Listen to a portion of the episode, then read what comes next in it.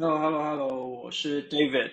呃，这一集蛮难得的，我花了一点时间去做一点功课，不然前几集其实都是一边开着麦一边讲，然后也没有写任何的稿，所以你可以听起来有很多的语助词。嗯，那同时间作为有操作过 Vendor Central 还有 Seller Central 的卖家，呃，基本上两个都有达到八位数美金的营业额。我去看了一下。呃，目前网络上分享的文章，其实对于销售呃的帮助真的不多，而且我把台湾现在可以查得到繁体文章都看了一下，大部分的内容都只是会告诉你怎么利用 Vendor Central 去搞到搞爆其他的卖家。那比较好的部分，你是可以要用英文去找，而且英文部分的分享资讯其实大过于任何中文体系呃的分享啊。我说中文体系是包含简体这边。所以，哦，我们不去讨论我们，所以我在这里面，我尽量不去讨论你查得到的资料。那我就是以一个我实际作为 Vendor Central 的卖家，还有 Seller Central 的卖家，我去比较其中的差异性。好，在这边题外话，可以啊、给一个关键字，就是如果你要去找啊，呃，透过英文的网站去找，把英文的搜寻去找的话，你可以查一个 Vendor Central Percentage。你可以找到，其实一些二零一八年的搜寻结果的资料，都会比啊、现在台湾繁体的所有 Vendor Central 的资讯都还要新。OK，那我们就直接切入主题。呃，我今天就是一个 Seller Central 卖家，我我我为什么要了解 Vendor Central 啊、为什么要了解 Vendor Central 的资讯？到底干我屁事？我为什么要了解一个我一定不会做的东西？好，我这边要讲。根据目前我这边查到的资料啊，其实 Vendor Central 的账号的数量在全球大概占七到八 percent。呃，然后如果是以 Statista 的资料，在二零二一年 Q4，我们以就是卖出的呃个数，就是 sold units 去计算，Vendor Central 的卖家销量大概占了四十四 percent。OK，这代表什么意思？奇葩的卖家去产生四十四 percent 的市场的 market share。OK，所以其实是呃，它的影响的层面是很巨大的。然后你常常在那边说，OK，我的 Seller Central Referral Fee 啊，十五 percent 啊，然后你在那边算什么市场的获利结构，在那边做讨论的时候，你常常会忽略掉有些 Vendor Central 的卖家，尤其如果是啊三 C 类目，或者是嗯你是 Home 的类目，你会那个，但这几个类目都会存在很多 Vendor Central 的卖家。然后 Vendor Central 的 referral fee，它其实不是叫呃 referral fee 啊，它里面就写的比较清楚，它就叫 MDF，就从十一 percent 到二十一 percent 的抽成，可能都会让呃你会抓不到说 Vendor Central 它实际上它的底价是多少。呃，如果是以制造商角度来说，Vendor Central 的价格是比 X Work 还要低的价格去出厂。那如果你今天呢、你是一个白牌商，你是拿别人家品牌的，那、你是拿人家成品的一个卖家来说的话，那你的价格是拿在哪一个 tier？我今天 Vendor Central 出，我是比出厂价还要低的价格哦。那你的价格是落在哪一？你是 T one 吗？T two 吗？我不管你落在 T one、T two，我的价格都比你出厂价格还要低。我就算是拿二十一 percent 最高的、最高的、最高的这个呃抽成比例。我自己的报价如果一样是拿一百块的话，你利润率抓五趴上架亚马逊，请问你有赚头吗？OK，所以你去试你去试算一下，你就会知道 OK。那 Vendor Central 跟 Seller Central 实际上在成本结构这边就是呃差距非常的大。那作为如果说好，我们反过来讲，我如果今天作为一个 Vendor Central 的卖家，我我我了解这些东西干嘛？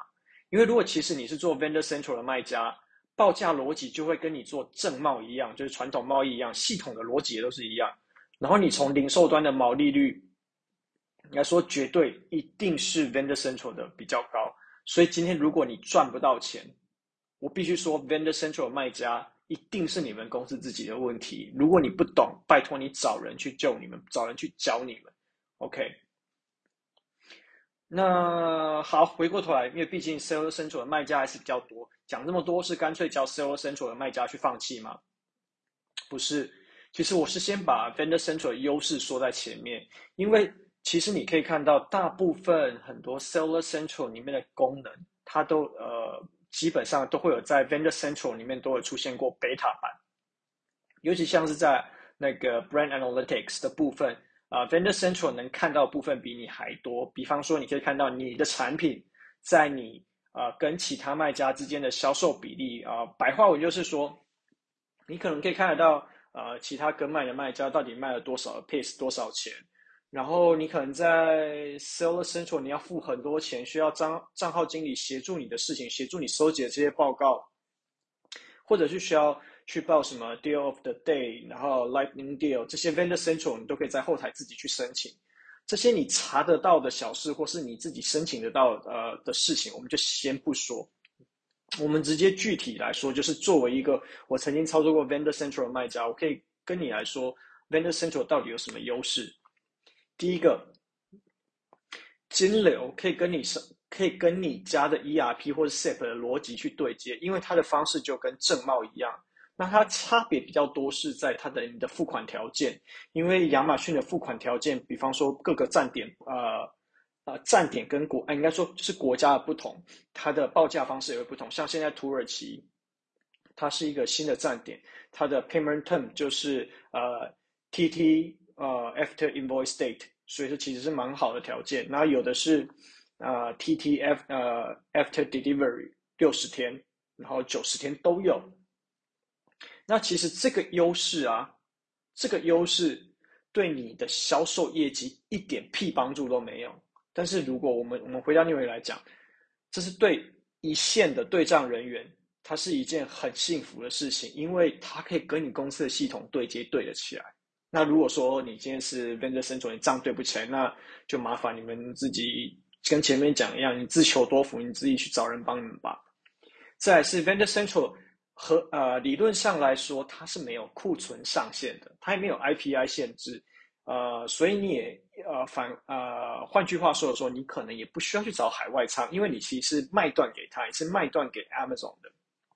所以在这 I 那个卖断的机制下面，你不需要去处理退货。你也不需要处理逆物流，它是包含在你的合约里面。你可以抓一个三 percent 到五点五 percent 的一个比例，它大概会呃，它是叫什么 damage allowance 或者是 overstocking fee。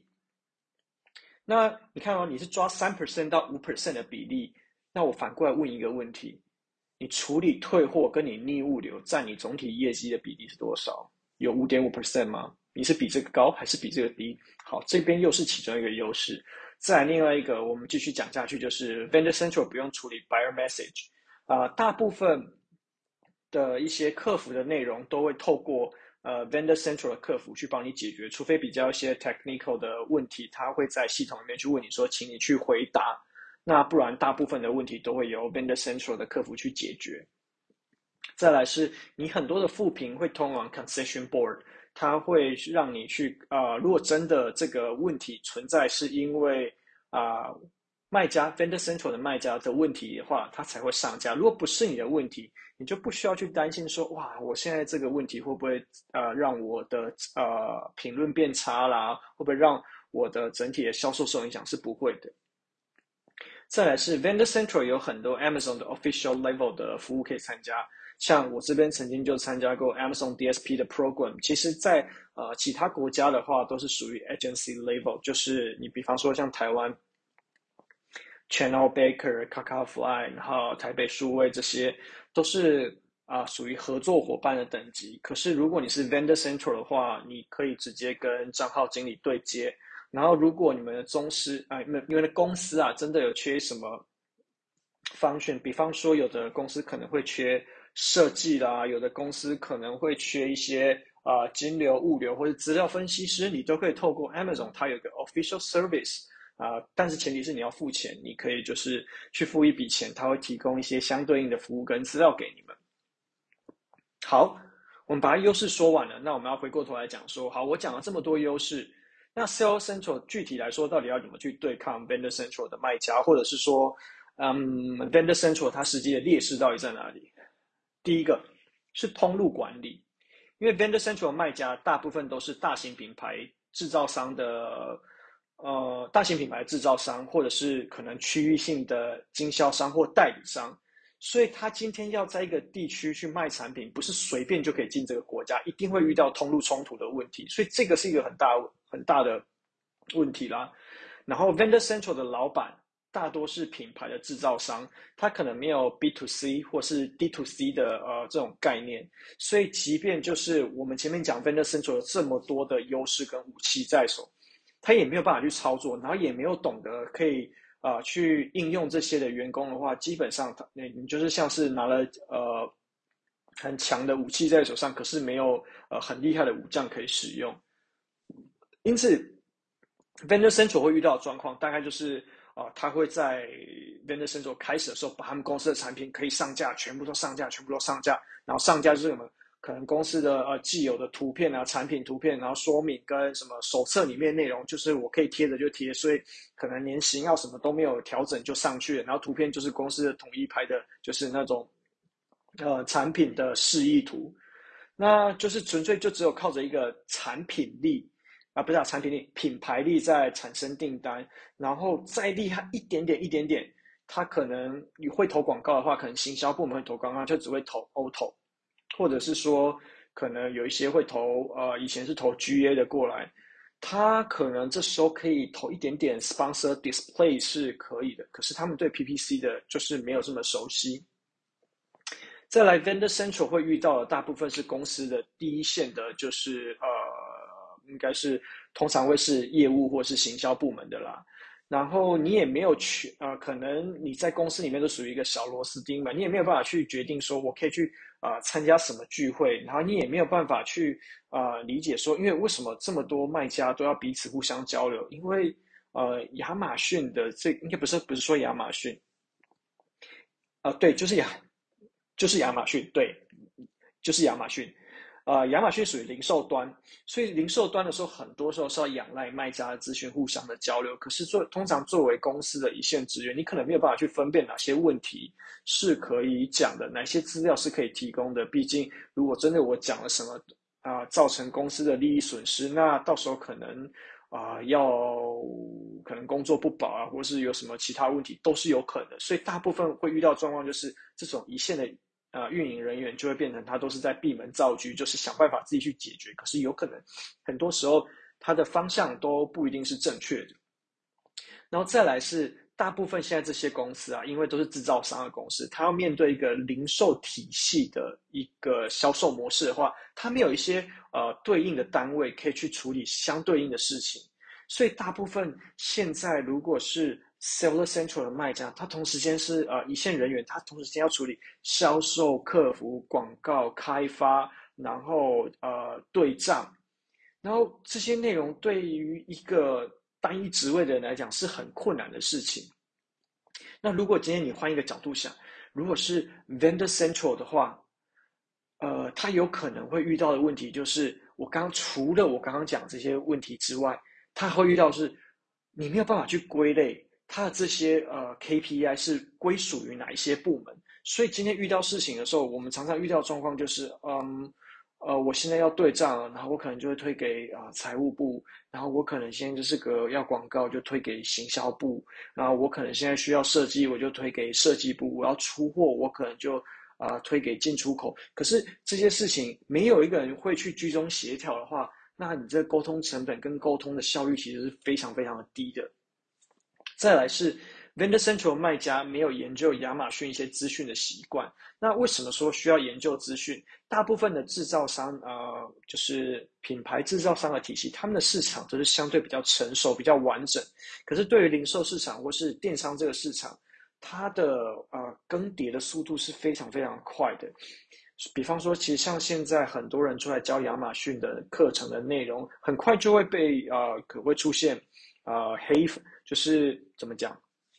出现有人去黑他，或是有人说他上课的内容其实很不扎实，呃，诸如此类的话。可是其实有时候并不一定是他们教的不好，而是因为电商跟亚马逊这边，他们在资讯更新的速度太快，平台在呃更新的速度也非常的快。而且如果呃没有去跟着呃这些平台的步调的话，你很容易就会不清楚说现在平台。它呃重点是在哪里？所以一样的状况，你回到就一线操作人员，他如果没有研究亚马逊的习惯，那他就不会知道现在亚马逊的就是呃演算法改成是怎么样，那他也不会去研究呃对手他实际的 detail page，还有他关键字的排名，以及他整体的文案内容是怎么布局的。那这个东西就会造成说，你永远都在看你自己在做什么事情，你没有去了解整个市场的其他竞争对手。再再厉害一点点的哈，比方说像之前我可能是呃记忆体模组厂，那我可能会去调查市场上所有竞争对手它的平均单价，还有它的销售的量的变化。然后我自己这边可能会再看它在一些关键字排名的啊，关键字上面的排名的变化。可是就算是这样的状况下，也不会是其他你也不会是整个部门、整个公司都可以理解说你啊、呃、调查这些资料、调查这些资讯背后所代表意义，而变成说你在沟通上你很难去用呃一个简单的方式去让所有人都懂。加上你可能要解决一件事情，你的。呃，决策层级可能会到啊、呃、处长啦、副总以上，那这样子你的处理效率一定是非常的慢吧？OK，然后再来 Vendor Central，它有一个问题是啊、如果在一开始你们在签合约的时候没有签好，因为这个我看了几个 Vendor Central 账号，我实在是觉得啊，有一点就是可惜啊。呃，刚好我看了这几个账号，大概。他们的交期大概都是两个礼拜。我后来有试图的去理解一下为什么是两个礼拜，因为一开始你在开这个账号的时候，Vendor Central 的这个账号经理会问你说，你的呃平常大概你是怎么把东西运到就是呃那个销售国家？你是走空运嘛？空运就两个礼拜，所以一般的业务可能就很习惯说 OK，那就是两个礼拜，所以你的交期就是两个礼拜，你没有办法去。如果你今天跟他说你是走海运，然后你的周期就是海运的周期，所以你的。整体库存的弹性、补货的弹性是会比较大的。好，那这样子讲有什代表什么意义呢？因为 Vendor Central 如果入库交期如果是十天的话，你以现在物流的状况，Vendor Central 是没有办法满足交期，所以中间一定会出现断货。那在亚马逊上断货是一件对你的呃整体的呃销售排名是很严重的一件事情。所以，即便我有时候可以破例，比方说我将我的部分的订单的交期我改成是一个月的状况下，你中间还是你不可能一年到头来你都是啊、可以完全完完整整的，就是在十四天或是两呃十天以内去把你的货送到 Vendor Central 的仓库里面，应该没有办法吧？再来是 Vendor Central 的卖家，其实很多他在当地国家都有自己的经销商、代理商，所以你会看到这些 Vendor Central 的卖家。他跟卖的卖家可能，因为我以我之前自己是 Vendor Central 的卖家，我的跟卖的卖家有可能是五十几个、六十几个哦。那他同时间有可能是我的 T two，有可能有时候是会是我的 T one。然后就就回到我们前面讲的通路管理的问题。那有时候可能你不小心，也不是不小心啊。比方说现在呃我在录呃录音的当下，今天七月十二号，其实是呃 Prime Day。那可能我做一个很大促下来四十 percent off 好了，那我的这些经销商、通路商，他发现，哎，我直接去上面囤货，我在上面可能我进货之后四十 percent，我在你不是 Prime Day 的时候，我再出来卖，那你的 buy box 变成谁的？OK，好，所以你这样就可以理解说啊，其实 Vendor Central 的这些内容，其实你你仔细去思考，其实它没有很难，只是当初在谈这些内容的时候。还有就是当初在呃整个账号在设定的时候，并没有人真的带着他们去好好去 review 说哦，每一个细节内容背后会带来什么样子的状况。所以这时候啊，我就会回头过来问 Seller Central，你以为 Seller Central 你的老板或者呃主管就是很古板就很痛苦吗？其实我自己的状况，同时间有操作过 Seller Central 跟 Vendor Central 的状况下来说，其实以通常拥有 Vendor Central 这些卖家。他的品牌更大，老板年纪也啊，老板年纪也越大，然后你们公司的阶层也越多，事情也分工分得越细越杂，部门也越多，所以 Vendor Central 真正的挑战是公司实际上能够支援你的程度。那通常如果是制造商或是大 B 端，可能都会叫啊，我今天要做亚马逊，你就行销部先做，或者业务部先做。那你想到这边的时候，可能很多 Seller Central 的卖家就会说不服气，说什么啊、我们公司也是这样啊。那我就以我一个例子，然后来啊、呃、告诉你的状况就是，当啊、呃、可能你想，比方说以我之前做 Vendor Central 的卖家的时候，我已经达到美金八位数的表现了，可是我只占公司五 percent 不到的业绩的时候，你的话语权还是相对非常非常的低。那很多事情你也要自己处理，那你也没有办法去争取什么东西，所以，嗯，这些事情啊，反正 Vendor Central 跟 Seller Central 的卖家哈、哦，永远你要怎么比较，永远都比不完啦。那所以简单讲一句话，就是 Vendor Central 其实它拥有很多的呃武器，可是他们从来不知道这些武器有多少的价值。可是如果今天 Vendor Central 的卖家他理解这些武器是多么厉害以后，那他真正可以做的事情，我我必须说，Seller Central 的卖家你一个都扛不住。OK，好，好，那我们讲回来，那作为一个 Seller Central 卖家，你要打败 Vendor Central 的方向有哪些？好，第一个，不要拼价格，千万不要拼价格。我们前面讲过，Vendor Central 的呃底价绝对比你 Seller Central 底价来得低。所以，而且对 Vendor Central 卖家这些制造商来说，B 端的卖家来说，最敏感的东西就是价格。好，那我要从哪个部呃地方去切入？第二点就是从关键字的排名跟产品页面优化这两个点。哦，我再讲一次，就是关键字排名，第二个产品页面优化。因为大部分 Vendor Central 不会使用第三方软体去辅助它，因为有些公司可能会认为是有资安的考量，所以不见得公司会同意去做第三方呃软体的使用。再来，如果是使用第三方软体，那通常这些公司它第三方软体要就是安装之前，就算公司同意了，它都要经由采购去比价，然后再选择。好，那我如果说。我以性价比最高的 Helium 10来说好了，那你可能就要写一篇啊温情并茂的报告，说为什么我要花比较多的钱来选择 Helium 10。那你可能主管根本不晓得你在说什么。然后在这样的状况下来说，这些 Vendor Central 的卖家，他们可能就没有这样能力去找出为什么他们销售去下降。OK，再来第三点，嗯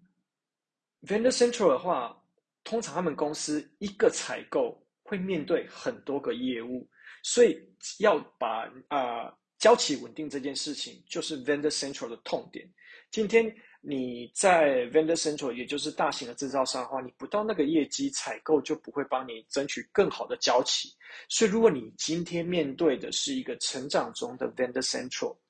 断货，以及这任何库存管理的问题，绝对会是 Vendor Central 卖家它的最大的痛点。在第啊、接下来啊、回到前面刚刚讲的产品页面的部分，在呃 Seller Central 卖家，如果你是在跟 Vendor Central 同一个呃 category 里面的话，这个地方你要听清楚，就是你在设计作图，我说的是首图，你在点击率，因为会提高点击率的部分有四个嘛，主图、标题。Review 啊，主图标题，Review 啊，还有一个价钱。我们刚刚说了，不要拼价钱。Review 的部分基本上你能做的，我相信你也都会做。标题也是，可是大部分现在，而且很多现在呃卖家啊不买家都是已经使用手机，所以你能够决胜负，第一个赢点击的地方是你的主图，所以拜托你把设计作图的这个部分的质量一定要提升。再来是你广告投放的预算一定要拉大。我我说拉大不是说啊，我天哪，我 ACoS 要爆表或者什么之类的，而是我说，我指的准呃放大是说，你一定要找到专业的人去帮你做专业的事情。比方说，如果今天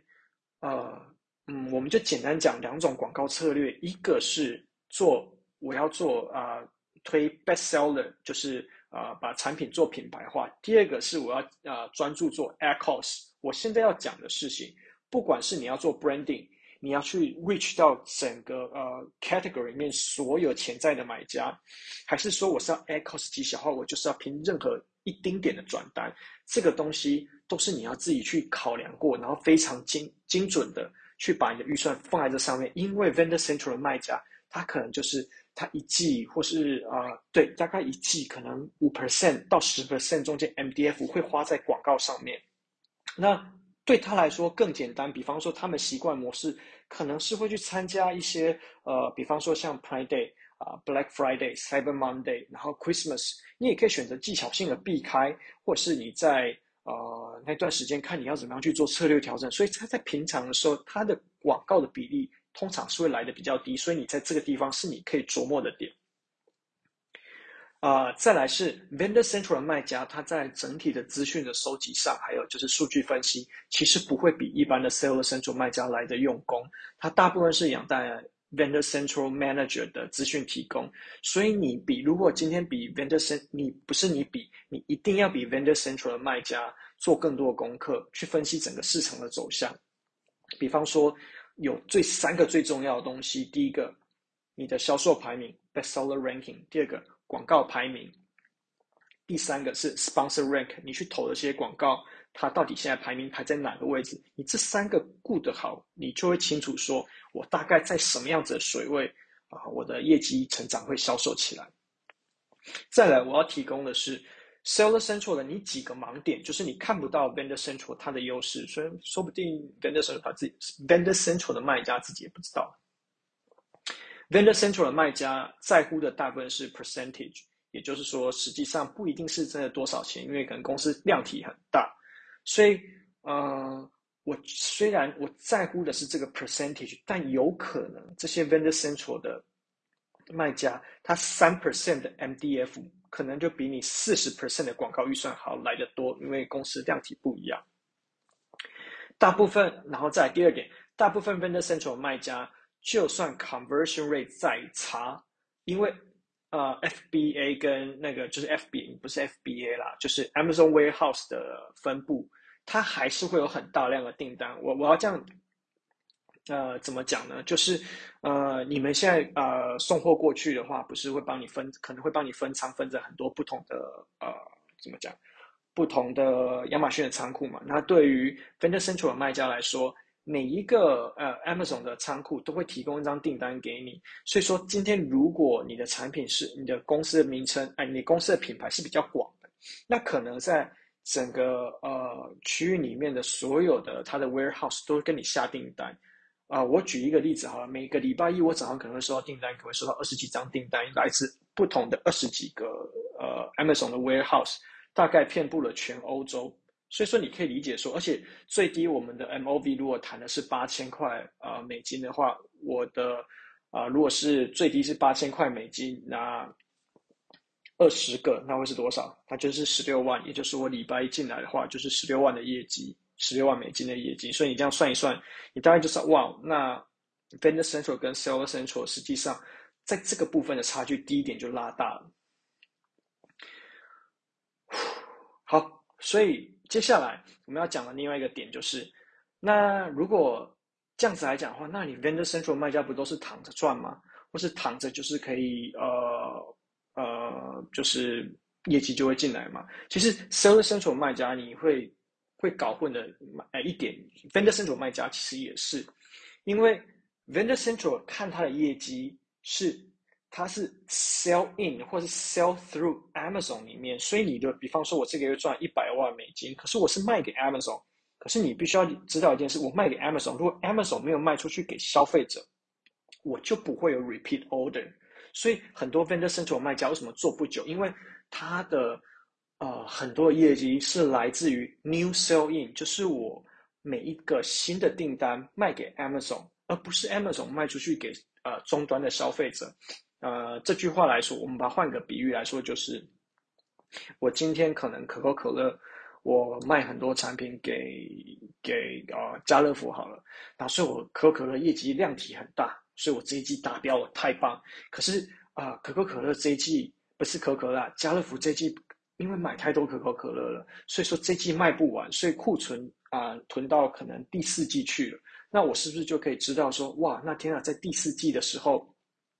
可口可乐的呃总体的销量一定会下降，因为它还在销前面的库存。那这时候可口可乐会做什么事呢？家乐福就跟可口可乐谈说啊，我的库存销不完，你要多花一点行销预算，帮我去做活动，把它卖出去啊。那这时候可口可乐跟家乐福就会坐下来谈。那好，那我们这一档活动，那我们要去做这一个促销的话，那你要去啊、出多少钱，出多少预算？那我家乐福出多少预算？这个就跟 Vendor Central 的概念是不谋而合的。OK，好，然后在第三点是。你 Sales Central 卖家，因为你会算错 Vendor Central 的成本结构，你不晓得他拿到 Amazon Cost 的 percentage 是多少，而且你也其实每一个类目呢，就是在亚马逊里面每一个不同的类目 Vendor Central 在里面，它的 Amazon Retain Margin 的比例都是不一样的，所以你不会知道它大概会有多少 percent 的呃预留额是否 Amazon 的成本。再来第四点，你可能会低估。Vendor Central 卖家的操作团队，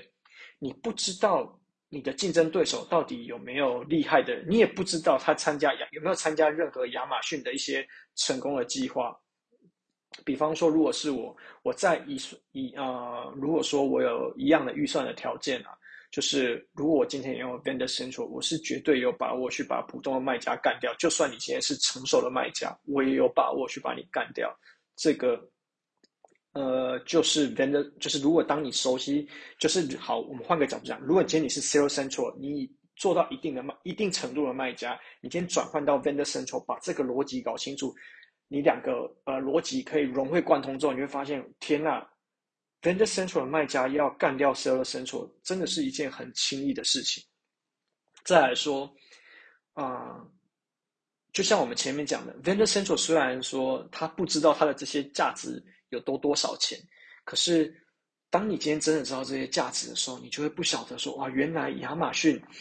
服务亚马逊的这些啊、所谓账号不是账号经理哦，他会有一些 Vendor Central 的服务哦，他可以告诉你很多你平常去找不到资讯，而且这些资讯是他们第一手提供，而不是透过第三方软体，而这些资料是百分之百绝对正确的。那在这样子的状况下来说，你觉得？你的竞争优势会比 Vendor Central 的卖家呃来得好吗？OK，那所以说为好，我们就我就举一个例子，我曾经就是在啊、呃，因为我前面是记忆体的公司，那记忆体厂的第一名就是三星嘛。那我曾经在呃我们的产品在成长的过程中，我觉得三星可能他的他可能没有在管他们的 listing，所以我就。啊、偷偷去投了一下他们的广告，就是我投投广告投在他们身上。过了一阵子之后，我发现三星他把我整个 detail page 所有可以啊、放广告位置，包含 sponsor display、sponsor 啊、呃、sponsor product，然后还有下面的一些啊呃，呃下面一些所有的版位全部都被三星投满了，然后我的业绩就直接腰斩。对，我 sell out 业绩就直接腰斩，这件事情就是对，那从此之后我就离三星非常非常远，就是我尽量不去碰它，就不去碰它。OK，好，在第五个点是啊、通常 Vendor Central 的卖家都只会一直去看前面的人，比方说我刚刚讲，我可能会去看三星，他不会去往后看。所以今天如果呃，你看你在前面的 Vendor Central 的卖家，你把他的销量掌握个七八成，然后他的整个运作模式掌握了一下，资料收集了一下，说你如果保持在他后面的位置，他其实不一定会知道你在做什么事情。他并不像 Sales Central 卖家可能去研究比较透彻，说哦，现在有哪一些竞争对手爬得很快？嗯，没有 Vendor Central 卖家不一定会做这些事情。好，那。如果我啊、说了这么多，作为一个 Seller Central 的卖家，我应该要怎么样去看待 Vendor Central 卖家的存在呢？其实市面上有很多 Keyword Ranking 去反查的软体，其实你可以去查，你要怎么样知道这个 Vendor Central 卖家到底是厉害还是不厉害？你可以先去反查这个 Vendor Central 卖家的 Keyword Ranking 的表现就知道。如果今天，它是有被大量的 keyword rank 到的 vendor central 卖家，我先不管是它品牌力够强，还是它的运营团队很强，只要它的 keyword rank 排名都在很前面的话，你尽量离它远一点，因为你光是为了抢它那个 keyword rank，你要付出的成本就非常非常的多。就像我们回到我们刚刚讲的，那你能够啊、努力的地方有哪些？你就是在主图 A plus content 标题广告多下点功夫。短期之内，他们要做大幅度的调整，应该是不太可能的。或者是说，如果你对啊、你可以认识得到这个 Vendor Central 的卖家的话，你可以多多了解。反正毕竟多一个朋友就少一个敌人嘛。好，所以我延伸回来讲，作为一个亚马逊 Seller Central 的卖家，你应该要具备的能力是什么？我觉得以现在来说，嗯。亚马逊的呃操作人员，或是我们用比较大家常讲，应该是亚马逊的运营，他呃终归走到最后，我觉得他比较像是一个 data analysis，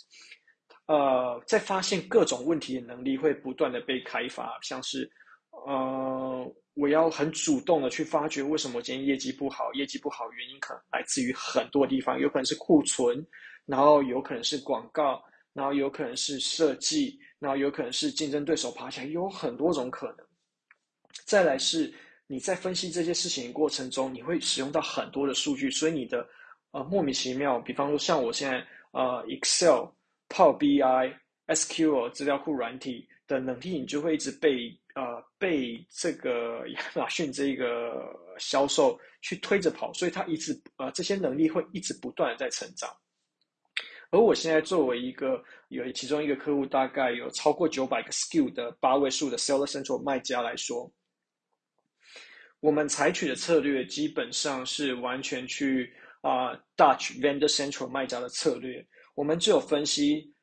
我们是属于比较啊、怎么讲，分析市场获利率的选品流的卖家。我在乎的就是一个比较偏毛利导向的目标。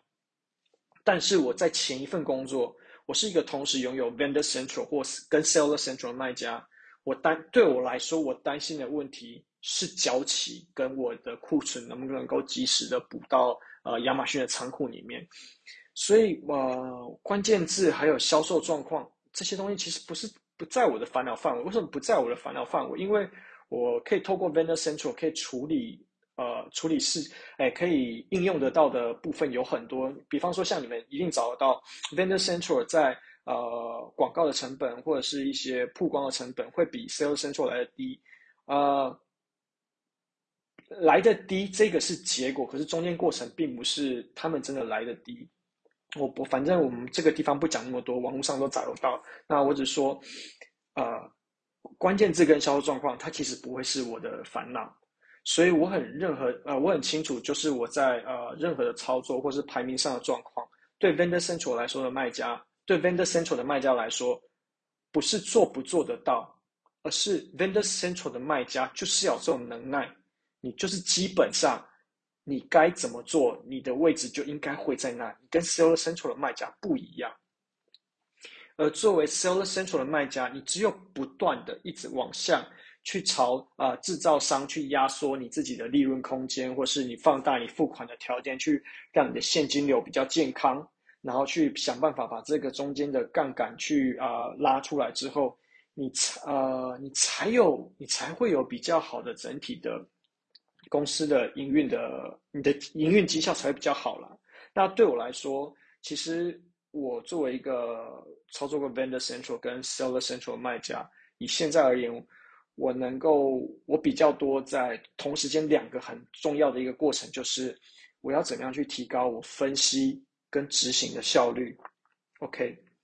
对我来说，资源的限制并不是问题，而是资源的限制，以数学来说啊，就是我其中的一个条件嘛。那我在这样条件下，我能做到什么事情？就我觉得这个是啊、一个亚马逊合格的运营他应该要会的事情。好。那结论来说，我把它简简单化。作为一个 Seller Central 的卖家，我今天是以干掉 Vendor Central 为荣。可是，如果我今天反过来作为一个 Vendor Central 的卖家，我基本上要以做到 Best Seller 才是及格。这就是 Vendor Central 跟 Seller Central 的差距。That's all.